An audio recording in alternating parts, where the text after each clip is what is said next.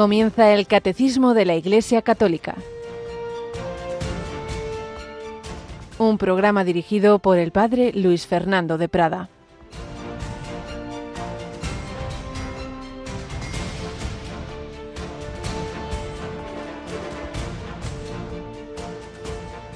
Mi Padre sigue actuando y yo también actúo. En verdad, en verdad os digo, quien escucha mi palabra y cree al que me envió posee la vida eterna y no incurre en juicio, sino que ha pasado ya de la muerte a la vida. En verdad, en verdad os digo, llega la hora y ya está aquí, en que los muertos oirán la voz del Hijo de Dios, y los que hayan oído vivirán. Alabado sean Jesús, María y José, muy buenos días este miércoles 22 de marzo. Estamos ya a dos semanas de la Semana Santa. Jesús dice que Él actúa, mi Padre sigue actuando y yo también actúo. Claro, la Trinidad no deja de actuar, de llamar a nuestros corazones, de darnos su gracia, de hablarnos. Dios el Padre nos habla a través de su palabra, que es su Hijo. Por eso nos ha dicho Jesús, nos dice en el Evangelio de la Misa de hoy, quien escucha mi palabra y cree al que me envió posee la vida eterna. Estamos precisamente hablando de la palabra de Dios en la Santa Misa. Es la palabra viva, es Cristo, es el Logos, que a todo hombre se dirige, a todo hombre también. Más allá, los muertos oirán la voz del Hijo de Dios y los que hayan oído vivirán. Estamos escuchando esa palabra, estamos buscando a Dios, estamos haciendo oración, leyendo la palabra de Dios, leyendo lo que puede ayudarnos espiritualmente, haciendo silencio, haciendo ayuno de tantas cosas que nos distraen. Aprovechemos que se nos va pasando ya la cuaresma enseguida, llega ya ese momento central de nuestra redención y de la liturgia de la Iglesia. Con María demos esos pasos de de preparar nuestro corazón, de acoger esa palabra salvadora que quiere precisamente darnos la vida eterna, la vida eterna. Y para que en Radio María tengamos también mucha abundancia de palabra de Dios, y ya os decíamos ayer y ahora lo explicamos un poquito más, la semana que viene tendremos diversas tantas de ejercicios espirituales. Nos acompaña también hoy Javi Pérez. Buenos días, Javi. Hola, padre, buenos días. Bueno, pues cuenta a nuestros oyentes eh, así lo que tenemos previsto, esas tandas de ejercicios espirituales de la semana que viene. Luego ya contaremos otro día las de la Semana Santa pues comenzarán, como hemos dicho, de lunes a viernes, este próximo lunes 27 de marzo. Bueno, bueno, yo diría que de lunes a domingo, ¿no? Eso, mejor dicho, sí, sí, de lunes a domingo, no vamos a quitarnos dos No nos quites días, hace favor. Sí, sí, sí, mejor así. Pues bueno, habrá varias tandas. La primera será a las 11 de la mañana, que serán impartidas por el padre José Ignacio Orbe, sacerdote de Toledo, actualmente destinado en la diócesis de Getafe.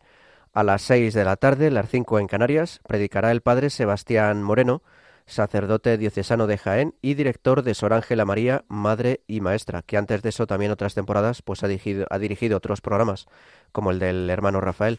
Hmm. Luego, a las 11 de la noche, eh, será el turno del padre Antonio López, sacerdote de la diócesis de Navarra y director del compendio del Catecismo, que dirigirá pues su tanda de meditaciones. Se me ha olvidado decir que los ejercicios del padre Sebastián Moreno de las 6 de la tarde estarán especialmente dirigidos a los miembros de la vida consagrada pero bueno, sabemos que también nos pueden servir a todos, porque siempre vienen bien para todos. Y luego a las 4 de la madrugada escucharemos una reposición de los ejercicios del padre Manuel Horta que impartió en 2008. El padre Manuel Horta, como saben nuestros oyentes, es sacerdote diocesano de Sevilla y dirige en Radio María los programas Palabra y Vida, que escucharemos dentro de un rato a las 9, y Ciudadanos del Cielo. Así pues que, para recapitular, a las 11 de la mañana, el padre José Ignacio Orbe, a las 6 de la tarde, el padre Sebastián Moreno, para los miembros de la vida consagrada, a las 11 de la noche, el padre Antonio López, y a las 4 de la mañana, el padre Manuel Horta. Siempre, por supuesto, horas peninsulares, una hora menos en Canarias. La del padre Horta, como nos ha dicho Javi, es reposición de una tanda que dio hace ya bastantes años pero que evidentemente los ejercicios no son temas de la actualidad del día, por tanto siguen teniendo la misma vigencia y valor. Y bueno, esas otras tres tandas de sacerdotes que sobre todo, bueno, todos los conocéis porque también el padre Orbe, aunque no tiene programa en Radio María, pero más de una ocasión ha dirigido a la hora santa de las vísperas de primeros viernes de mes. Y por supuesto el padre Antonio López, bien conocido por el compendio, y, y, el padre Sebastián, que en efecto ha hecho también varios programas de santos generalmente, y ahora está también con esa mística eh, contemplativa. Pues nada, que aprovechemos bien esta, estas grandes oportunidades, esos esfuerzos de estos sacerdotes que sacan tiempo de, del sueño, de donde no lo tienen, para, para poder ofrecernos esa profundización en los misterios de nuestra redención. Y gracias a esa palabra de Dios, a esos sacramentos, a esa liturgia, este matrimonio del que estamos hablando, Luis Martín y Celia Green, padres de Santa Teresita, y por la providencia que iba actuando en sus vidas también, con los acontecimientos dolorosos que ayer estábamos comentando y que ahora seguiremos viendo, pues el Señor los llevó a la santidad. Y eso quiere hacer con cada uno de nosotros. Dejémonos hacer por Dios, pongámonos en sus manos, haz Señor en mí siempre tu voluntad.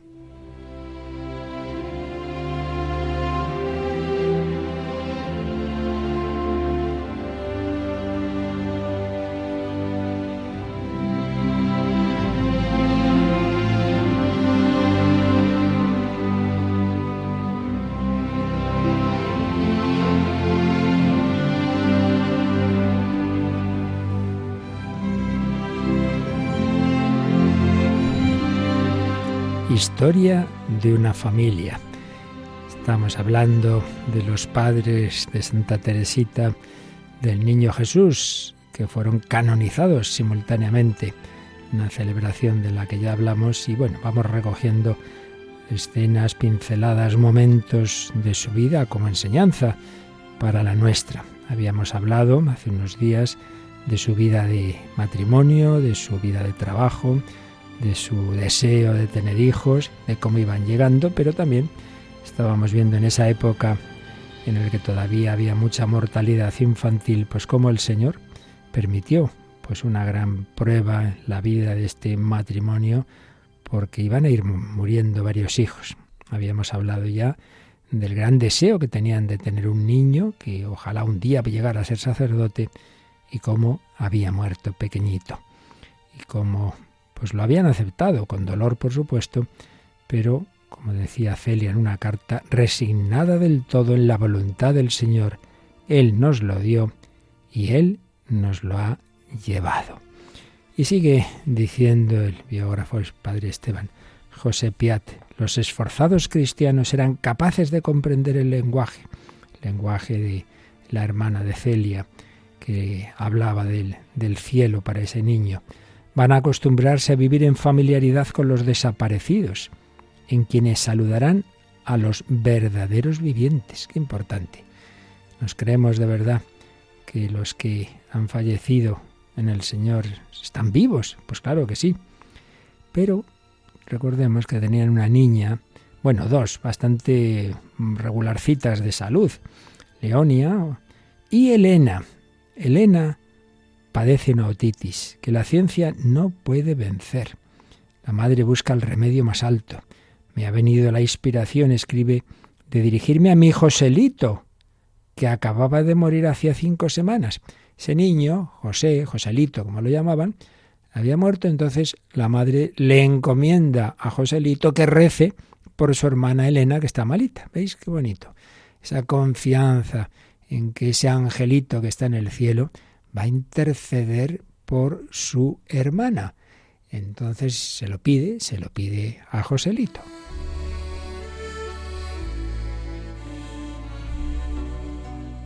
Al día siguiente, por la mañana, estaba perfectamente curada. El derrame se detuvo de repente y la pequeñita no ha vuelto a quejarse. Todavía he obtenido otros muchos favores, aunque menos sensibles que este. O sea, experimentaba Celia que ese hijito, que se les había ido al cielo, estaba ayudándoles. Luego, por cierto, bastantes años después, Teresita, mm, si no recuerdo mal, ya como religiosa, o quizá antes de entrar, experimentó la intercesión de sus hermanitos que estaban en el cielo también.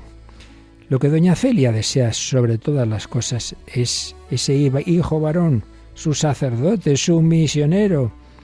Y a fin de lograrlo se vuelve hacia San José, le hace una novena, que acaba el día de su fiesta, el 19 de marzo de 1867. Pues sí, el 19 de diciembre del mismo año, un gracioso niño, José Juan Bautista, pero como siempre ponían por delante el nombre de María, María José Juan Bautista, viene a aumentar la familia. Pero no fue sin contratiempo.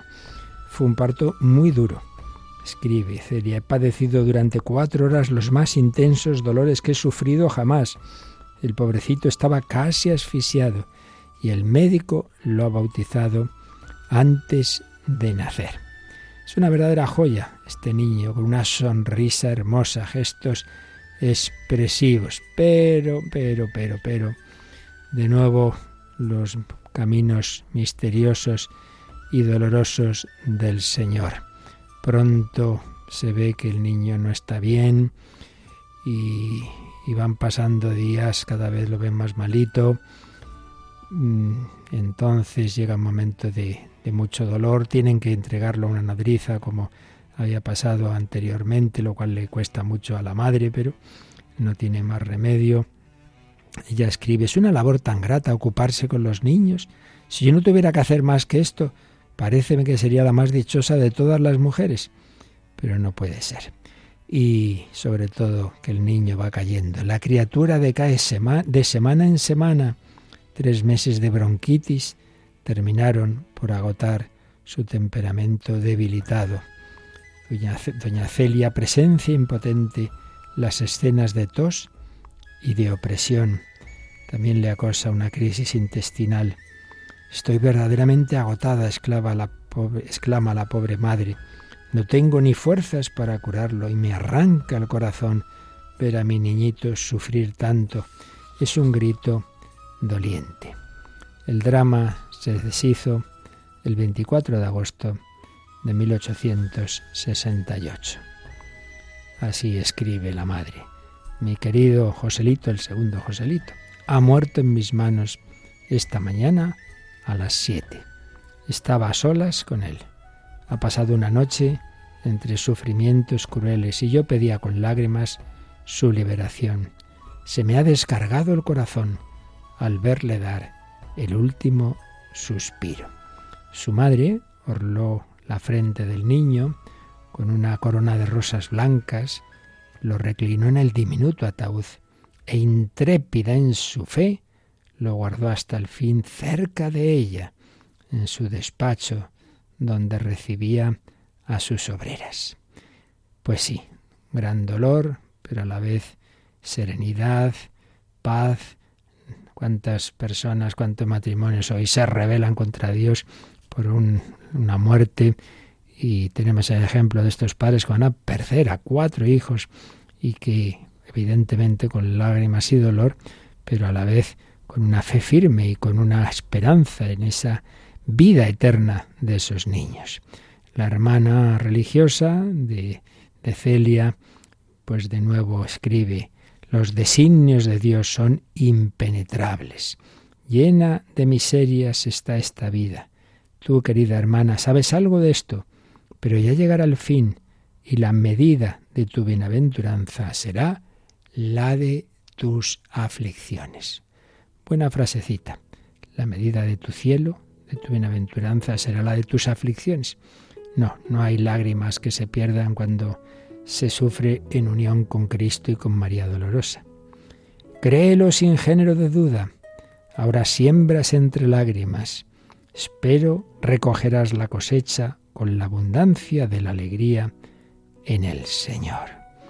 Y hace una comparación tomada de San Francisco de Sales, fundador de la orden a la que pertenecía su hermana.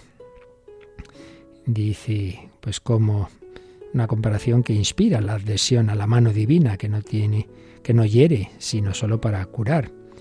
Cuando el Señor del Palomar va a coger los palomos, sus madres no ponen resistencia. Si fuera un extraño, se lamentarían. Pues tal ocurre ahora el Señor del Palomar, ha venido a prender su pichoncito para llevarlo al paraíso. Luego condescendamos con todas nuestras fuerzas a su voluntad. Así como decía el dueño del palomar, pues coge los palomos y las palomas pues dicen, bueno, es el dueño, ya lo conocen, pues nuestro dueño, el Señor, coge las palomas que ve conveniente llevarse al cielo. No protestemos. Aleccionados por este doble luto, los esposos Martín Guerín se subliman cada día más por la conformidad al plan de la providencia. No impondrán sus puntos de vista al Señor. Oh, estoy enfadado con Dios. No. Cesarán en su demanda de un apóstol tan, tan codiciado. Ese empeño que tenían en tener un varón, pues mira, Señor, nosotros te lo hemos pedido, ya han fallecido dos, tú sabrás. Ellos dan por descontados, sin embargo, otros nacimientos. Mm, su madre dirá, no he perdido la esperanza de tener aún otros tres o cuatro, pero ya no insistirán tanto en que tiene que llegar un niño para ser sacerdote. Bueno, lo dejan en manos de Dios. Eso sí, siguen confiando en San José, que no se disguste por ello a la hermana Salesa, que quería que si llegaba un niño le pusieran de nombre Francisco, por San Francisco de Sales, como si San José hubiera tenido alguna responsabilidad en la muerte prematura de aquellos dos que llevaban su nombre. Doña Celia dice, no, no, no, no. Si viene otro niño se volverá a llamar José. Bueno, pues lo dejamos aquí y viendo pues con qué fe, con qué esperanza vivían esos acontecimientos dolorosos en aquella época, repito, era bastante frecuente la muerte de los niños. Gracias a Dios el Señor ha iluminado, iluminado la humanidad que con la ciencia ha avanzado mucho, pero siempre hay que tener esa visión de fe, de esperanza, de, saber que, que la providencia divina pues permite, permite el, el, dolor y la muerte también de los niños. Cuando se hacen las cosas como hay que hacerlas, pues sabemos que esos niños no van a la nada, que están en el cielo, que nos ayudan. Así se lo pedimos a todos aquellos que el Señor se ha llevado prontito, pedimos por sus familias y que sepamos eh, decir como Job y como recogían estos esposos, el Señor nos lo dio, el Señor nos lo quitó, bendito sea el nombre del Señor.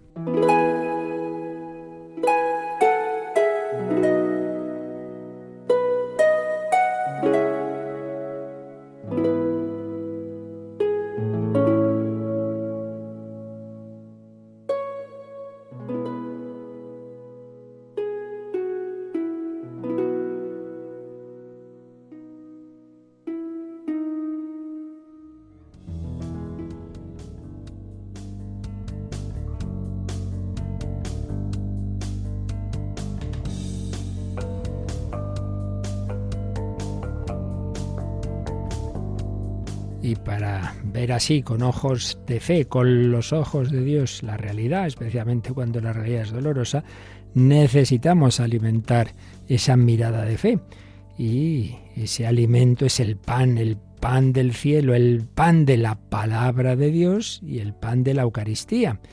No solo de pan vive el hombre, sino toda palabra que sale de la boca de Dios. Y precisamente veíamos que en la celebración litúrgica de la Santa Misa están los dos panes que forman un solo acto de culto, la liturgia de la palabra, esas lecturas del Antiguo y del Nuevo Testamento, que culminan en el más importante de los libros, que siempre el Evangelio, y después la liturgia eucarística ya en sentido estricto, a partir del ofertorio, prefacio, etcétera, las dos grandes dimensiones, los dos grandes momentos de la Santa Misa, pero que forman una unidad. Y veíamos cómo precisamente eso está preanunciado en esa escena tan bonita y tan, tan pedagógica para nuestra vida de fe de los discípulos de Maús, como esos dos que, que andaban a los pobres pues bastante mal, tristes, desanimados, han perdido la, la poca fe que tenían en el Mesías, como Jesús va por ellos, como se pone a caminar a su lado y como primero les ilumina con, con la palabra de Dios, les va explicando lo que se refería al Mesías en las escrituras. las escrituras en ese momento eran solo el Antiguo Testamento. Y como después se queda a cenar con ellos y al partir el pan, signo eucarístico, lo reconocen. Pues ahí tenemos esa celebración preanunciada. La primera parte, esas lecturas y esa, digamos, homilía, porque Jesús les va explicando esos textos bíblicos y luego después ese gesto de partir el pan. Pues bien, teniendo esto en cuenta, hemos comenzado un apartado en el que se va, el catecismo nos va detallando cada momento de la celebración litúrgica de la Eucaristía. Nos va a venir muy bien porque nos va a ayudar a vivir mejor esas celebraciones, esa Santa Misa. Ayer habíamos leído ya el primer número, solamente prácticamente no habéis hecho más que leerlo, así que vamos hoy a intentar profundizar un poquito en este primer número de este apartado, es el número 1348. Vamos con el Javi. Todos se reúnen. Los cristianos acuden a un mismo lugar para la asamblea eucarística. A su cabeza está Cristo mismo, que es el actor principal de la Eucaristía. Él es sumo sacerdote de la nueva alianza. Él mismo es quien preside invisiblemente toda celebración eucarística. Como representante suyo, el obispo o el presbítero, actuando in persona Christi Capitis, preside la asamblea, toma la palabra después de las lecturas, recibe las ofrendas y dice la plegaria eucarística.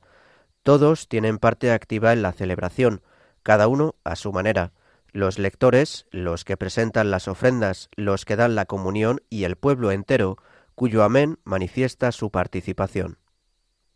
Bueno, pues ya decíamos ayer, este es un número introductorio que nos recuerda lo que habíamos visto en la primera sección de esta segunda parte del catecismo sobre la liturgia, cuando se hablaba en general de los celebrantes de las liturgias sacramentales, no solo de la misa, sino en general de todo. Veíamos que, por un lado, aquí hay tres ideas clave, ¿no? Por un lado, el actor principal, siempre el celebrante principal, pues siempre es nuestro Señor Jesucristo, sumo y eterno sacerdote. Lo nuestro no es una especie de obra humana, una especie de teatro en el que, bueno, representamos unos papeles, recordamos lo que hizo Jesús, eso nos consuela, leemos cosas, cantamos, bailamos, no sé qué. No, no, no, no, no, no. Ante todo tenemos la fe de que es Cristo quien actúa. Es Él, es Él quien está ahí.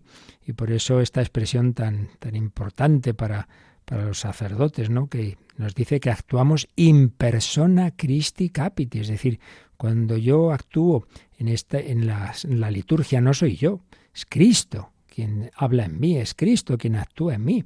Hombre, de alguna manera eso es la vida de todo cristiano en tanto en cuanto nos unimos a Cristo, ya lo dice San Pablo, ¿no? No soy yo quien vive, sino Cristo quien vive en mí. Sí, claro, lo que pasa es que eso por desgracia podemos dejarnos poseer por Cristo o no, y hasta que eso es del todo, porque es la, la culminación de la vida de santidad, pues claro, hay cosas que son de Cristo, cosas que no son precisamente de Cristo en mí, de lo que yo hago, todo lo contrario. Pero, pero tenemos la certeza de que determinados actos, incluso aunque el que los haga sea indigno, incluso aunque el sacerdote pueda estar en, en pecado, sin embargo, Cristo garantiza que ahí es Él el que actúa. Y ahí nos referimos a esos momentos centrales de los sacramentos.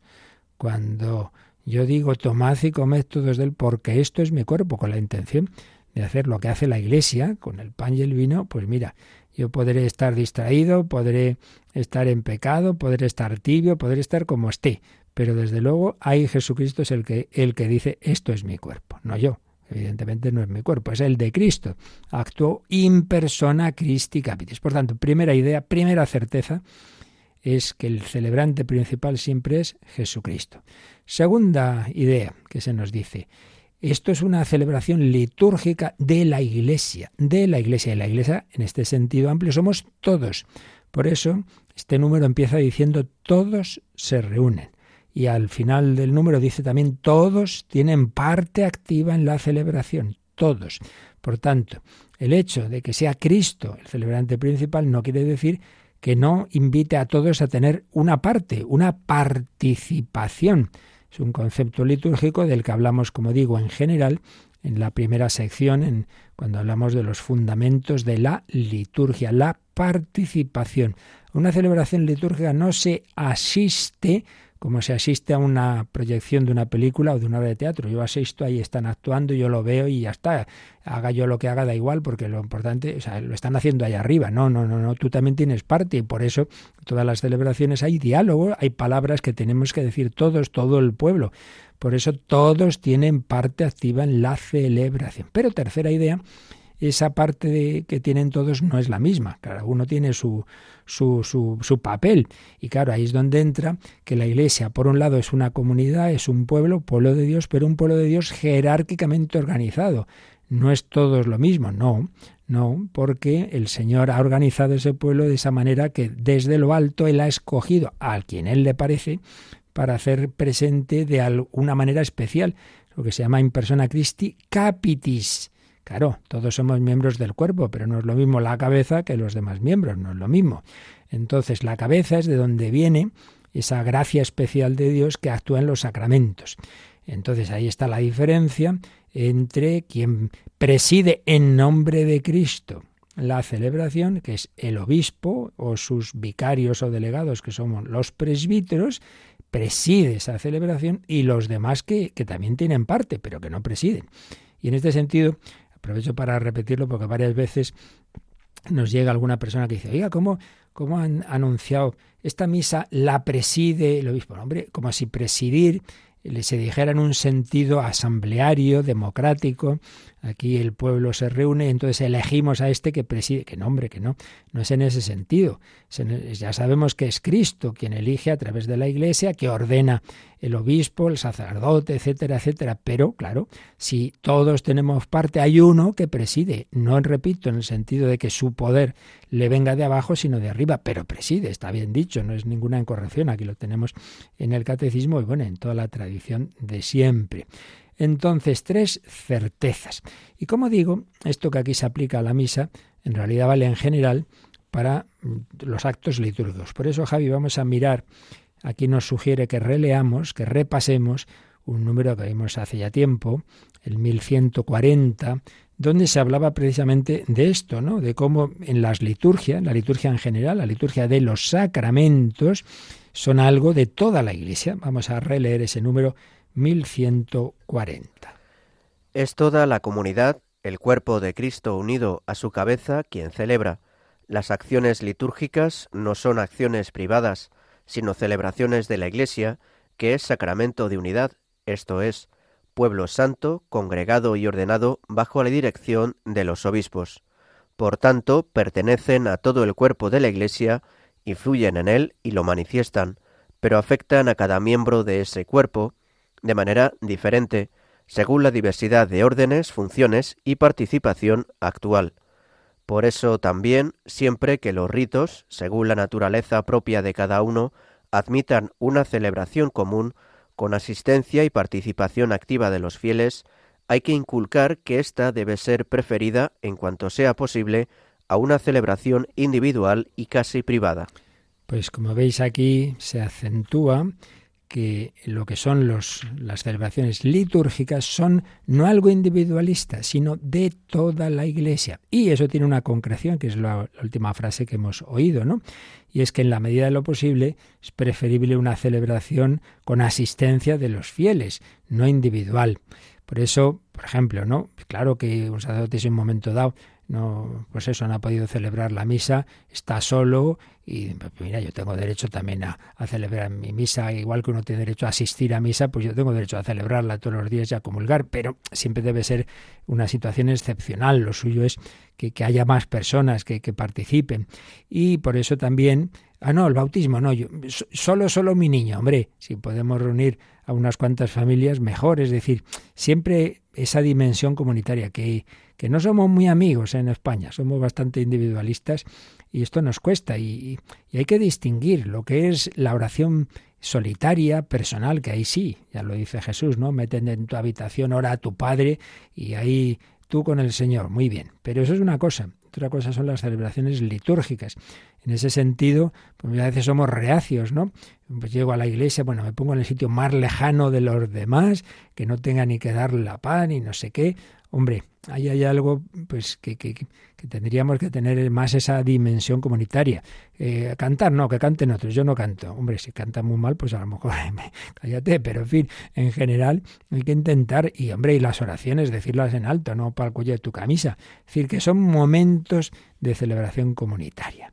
Bien, por tanto, primera idea, estamos hablando, eh, ahora ya aplicado a la Santa Misa, en el número 1348, de una celebración de la Iglesia, de toda la Iglesia, aunque evidentemente presidida por aquel que representa a Cristo, que es el actor principal de la Eucaristía, el sumo sacerdote de la nueva alianza. Él mismo es quien preside invisiblemente toda celebración eucarística. Por tanto, otra idea, que ya la hemos dicho más veces, siempre conviene llegar antes de que empiecen estas celebraciones y tener ahí sí ese momento de tu oración personal y hacer un acto de fe.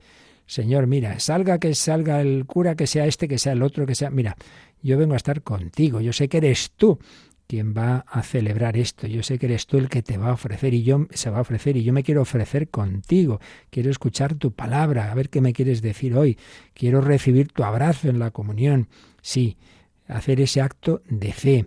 Y al ir a confesar, aprovecho también para decirlo, más importante, mucho más importante que el examen de conciencia, que hay que hacerlo, pero todavía más importante es empezar por un acto de fe, lo mismo. ¿A qué vengo? A encontrarme con Cristo, encontrarme con Jesucristo que está deseando perdonarme. Vengo a darle la alegría de que Él pueda perdonarme y que sea este sacerdote más o menos simpático, pues bueno, si más simpático será más fácil, pero no ese es el tema. Lo tanto es que es Cristo el que me va a perdonar. Hacemos ese acto de fe en que es Jesús el que está ahí.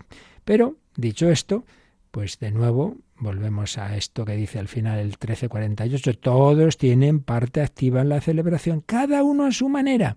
Los lectores, hombre, eso que tenga que leer el sacerdote, porque no, venga, eso, pues, a ver, prepararse bien para leer bien, eso sí, claro, los lectores, los que presentan las ofrendas, si se hace esa procesión de ofrendas, los que dan la comunión, y el pueblo entero, el pueblo entero.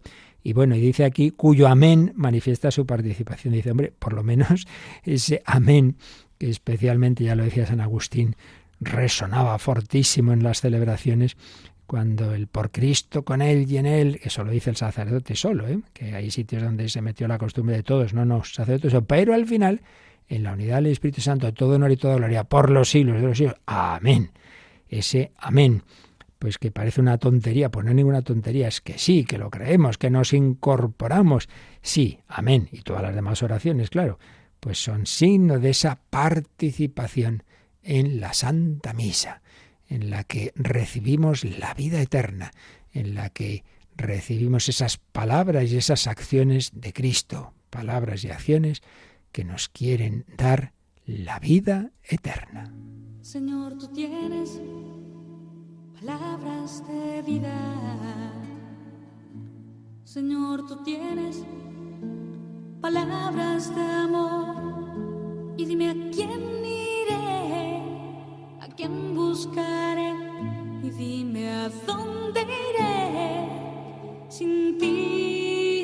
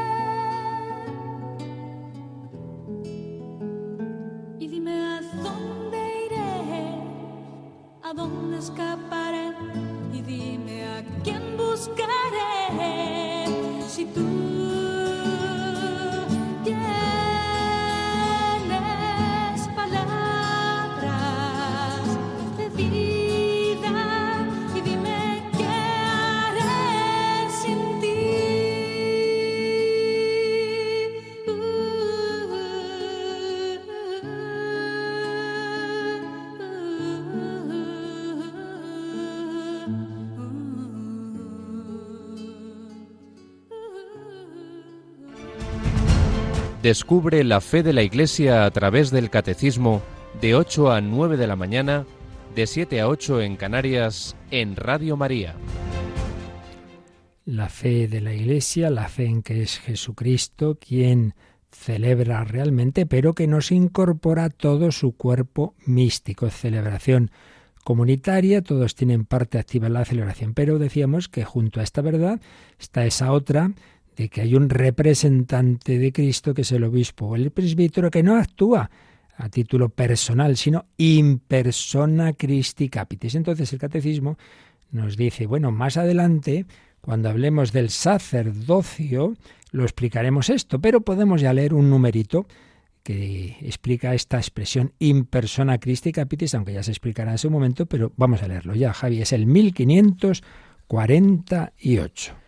En el servicio eclesial del ministro ordenado es Cristo mismo quien está presente en su iglesia como cabeza de su cuerpo, pastor de su rebaño, sumo sacerdote del sacrificio redentor, maestro de la verdad.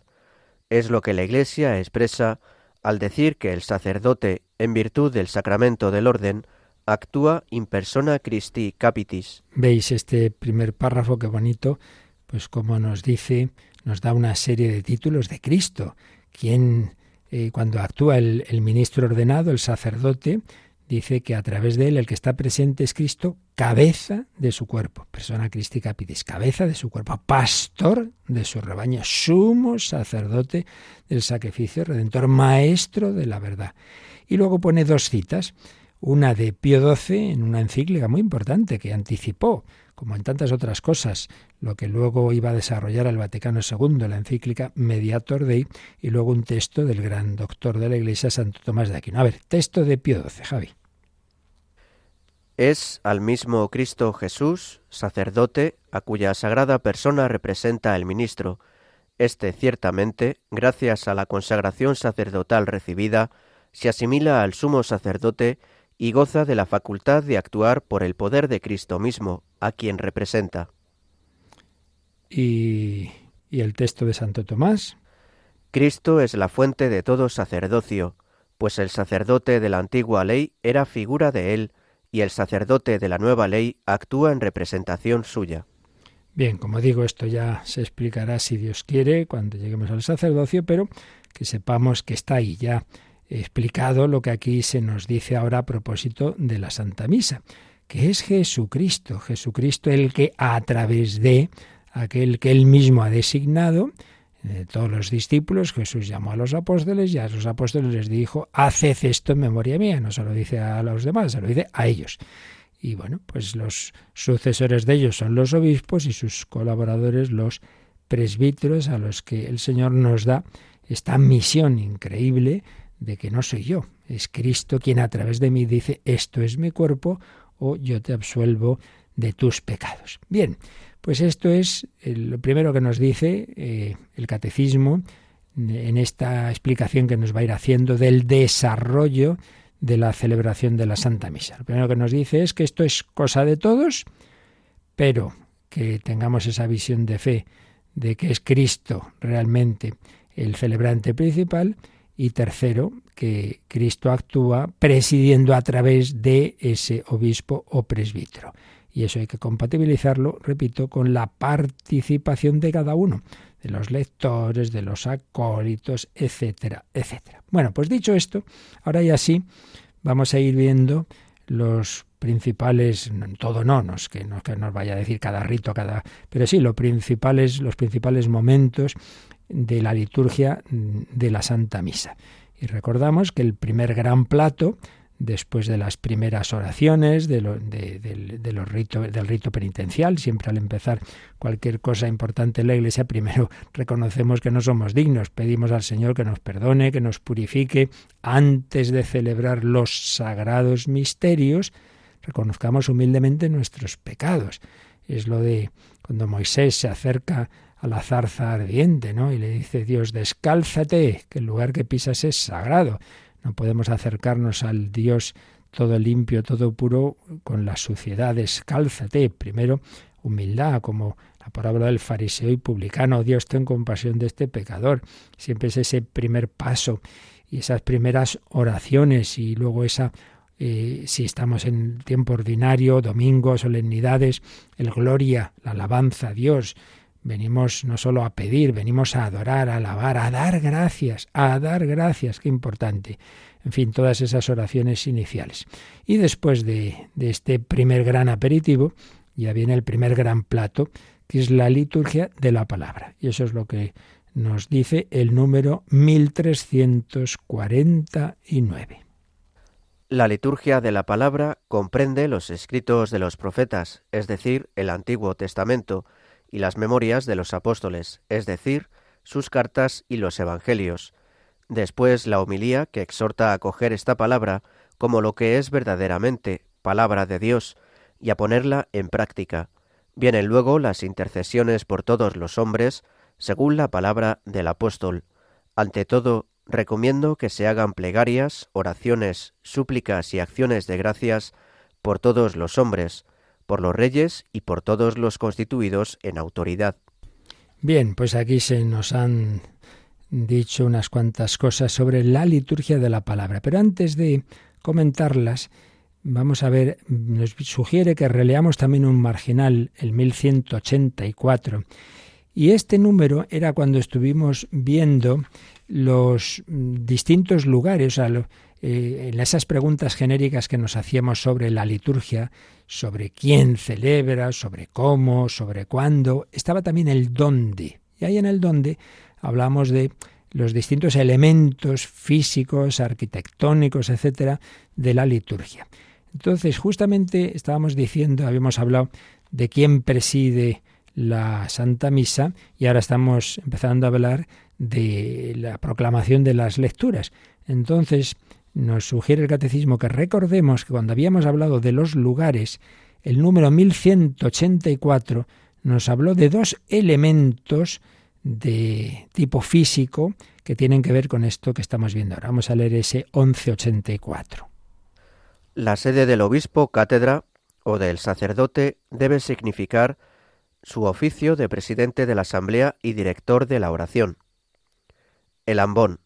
La dignidad de la palabra de Dios exige que en la Iglesia haya un sitio reservado para su anuncio, hacia el que durante la liturgia de la palabra se vuelva espontáneamente la atención de los fieles. Pues bien, estas dos palabras, cátedra, cuando hablamos del obispo, o sede en general, la sede, y la otra, el ambón, son dos lugares, son dos sitios que lo suyo es que existan. Hombre, si es una capilla súper chiquitita, a veces no, no se puede, porque lo suyo es que haya tres, tres puntos, tres puntos en los que eh, va a estar el sacerdote o el diácono, que son la sede, que sería pues desde donde se hacen las oraciones iniciales, el inicio de la Santa Misa, el acto penitencial, eh, la, la gloria a Dios si corresponde, la oración colecta, la sede el ambón, desde donde se proclaman las lecturas y normalmente se hace la homilía también desde ahí. Y luego ya el altar.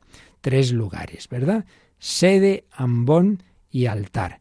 Pues bien, aquí nos habla de la sede y del ambón. Y justamente nos dice que la sede, pues significa eso que hemos dicho antes, del oficio de presidente de la asamblea y director de la oración. Ya hemos explicado que presidente en qué sentido. En ese sentido de nombrado por Cristo, elegido por Él, en ese sentido jerárquico, pero que en efecto es el que dirige todo, es un poco como el director de la orquesta, director de la oración. Por eso hay que intentar ir a ritmo. Esta es otra historia, otro, otro aspecto de eso que hemos dicho antes, de la dimensión comunitaria. Me hace gracia porque hay personas que como que son tan individualistas que no se dan cuenta que van siempre a otro ritmo. va todo el mundo diciendo la oración de una forma y el otro siempre por delante o siempre por detrás. Hombre, intenta adaptarte, ¿no? Bueno, se, no se darán cuenta, pero esto casi siempre se encuentra uno esto, ¿no? Y bueno, también no digamos, eh, esto a veces pasa, ¿no? Pues cuando hay personas que les da devoción decir en alto las oraciones que son del sacerdote. Está uno diciendo la consagración, tomad, y oyes por ahí un, alguien, tomad y comed, que hombre, que no, que esto no lo diga usted, que esto solo lo dice el sacerdote. Bueno, nos cuesta esto de hacer cada uno lo que tenemos que hacer. La sede y el ambón, el ambón. Entonces, nos ha dicho este número, citando la, eh, la ordenación general del misal romano, que la dignidad de la palabra de Dios exige que haya un sitio especial para esa proclamación de la liturgia de la palabra, no, no así en cualquier sitio. Hay que distinguir dónde se proclama la palabra de Dios y, por ejemplo, si hay municiones, lo suyo es que sea en otro sitio, porque la munición no tiene ese nivel, esa dignidad, ni mucho menos, claro que no, de la palabra de Dios. Hay que distinguir, pues, la sede, el ambón, el altar y, bueno, si hiciera falta otro sitio, pues ya tiene que estar a otro nivel inferior. Sede y ambón. Bueno, dicho esto, dicho esto, pues ahora ya el número 1349 nos ha recordado lo que ya vimos en el texto ese de San Justino, ni más ni menos que de mediados del siglo II. No ha llovido nada.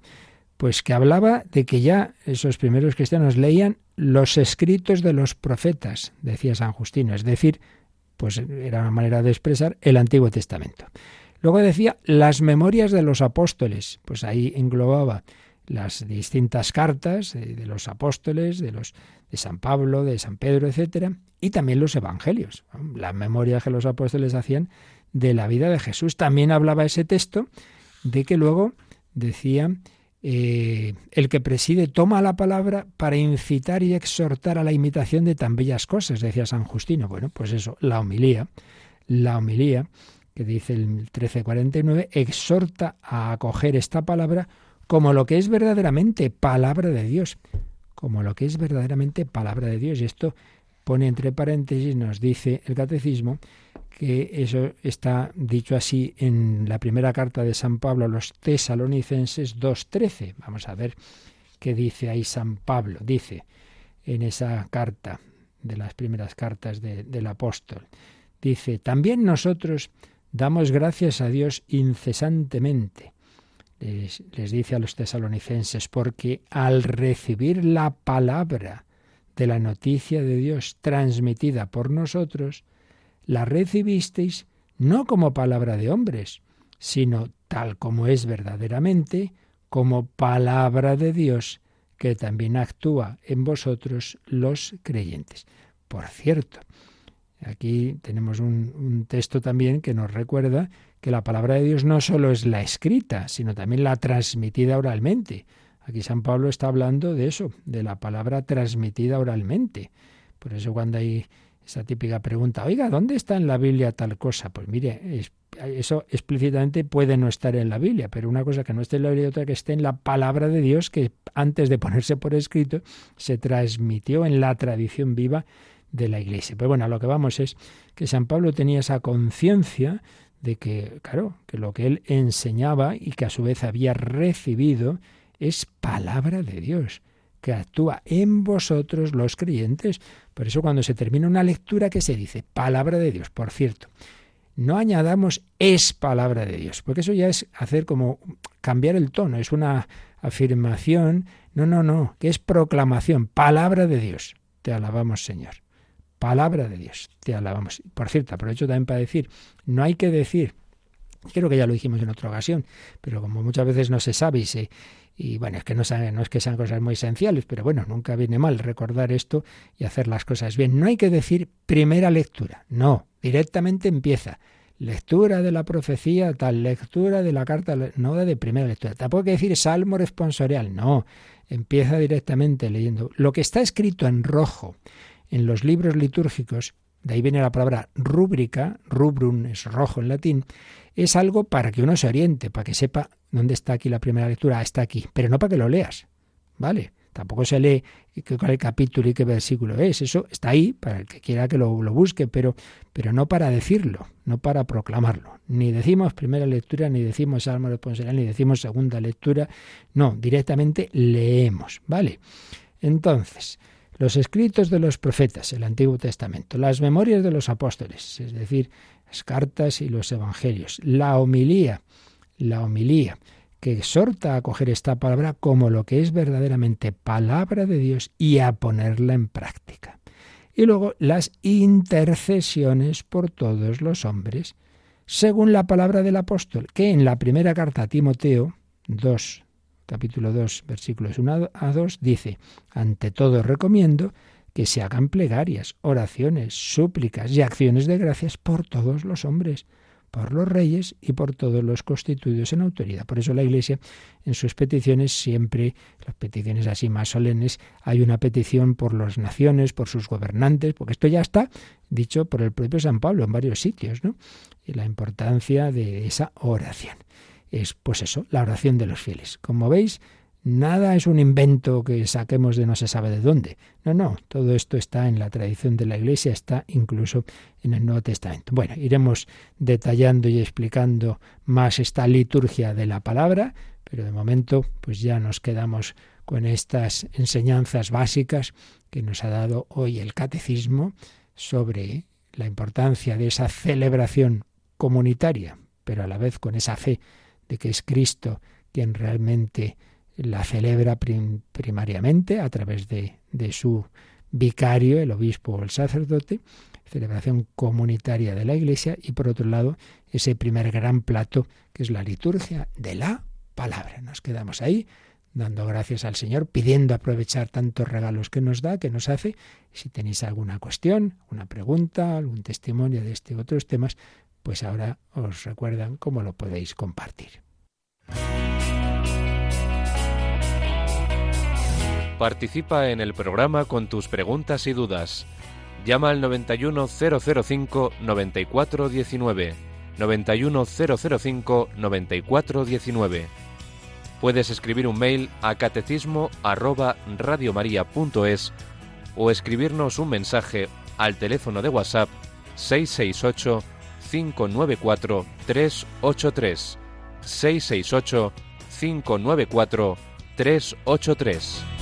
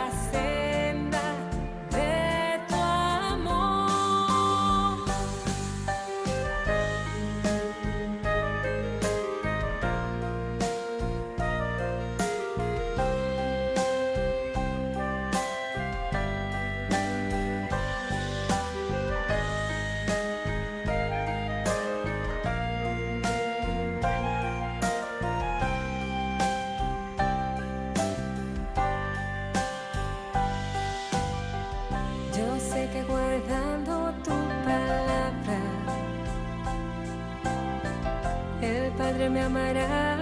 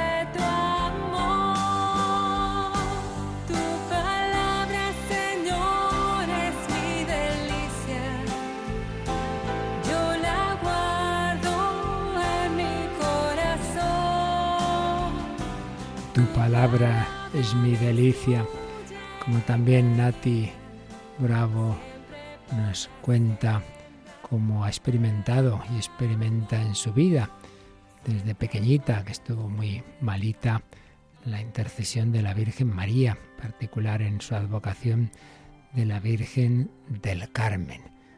Se llama Virgencita, Mamita María Auxiliadora, escuchó mi súplica y desde entonces hasta hoy sigo mi hermosa relación en mis oraciones con la intercesión de María. Claro que sí. ¿Tenemos alguna pregunta? Uy, se nos ha ido la hora. A ver, si nos da tiempo, Javi. Bueno, pues una oyente nos ha preguntado qué es el prefacio, que no le queda muy claro. Vale, es esa parte en la que empieza diciendo, pre, bueno, prefacio antes de, prefacio, antes de lo que vamos a hacer más importante, que es la parte ya propiamente de la plegaria eucarística, ¿no? Cuando se invoca al Espíritu Santo para hacer la consagración, antes de eso es ese dar gracias a Dios. es lo que empieza de levantemos el corazón, lo tenemos levantado, demos gracias al Señor nuestro Dios. Es justo y necesario. Entonces se van enumerando motivos de acción de gracias. Dependiendo un poco del momento litúrgico, pues varía ese prefacio, pero siempre es te damos gracias por esto, por lo otro, porque nos has creado, porque nos has redimido y por eso termina diciendo, y por eso con los ángeles y los santos, todos los coros celestiales, te proclamamos, santo, santo, santo es el Señor. Eso es el prefacio, ese momento de dar gracias a Dios, de recoger motivos de acción de gracias y de alabarle con el santo. Y la otra cuál es, aunque yo creo que ya no la vamos a responder hoy, sino mañana, pero de qué, nos preguntaban. La otra nos, eh, una oyente, María Dolores de Ciudad Real, nos preguntaba eh, cuando en el momento de la consagración se dice, tomó la palabra y diciéndoles, eh, dice ella que si es correcto diciéndoles o debería utilizarse la palabra diciendo. Bueno, eso ya, eso ya es un tema lingüístico de traducción, pero bueno, ya lo miraremos para mañana. Pedimos al Señor su bendición. La bendición de Dios Todopoderoso, Padre, Hijo y Espíritu Santo, descienda sobre vosotros. Alabado sea Jesucristo.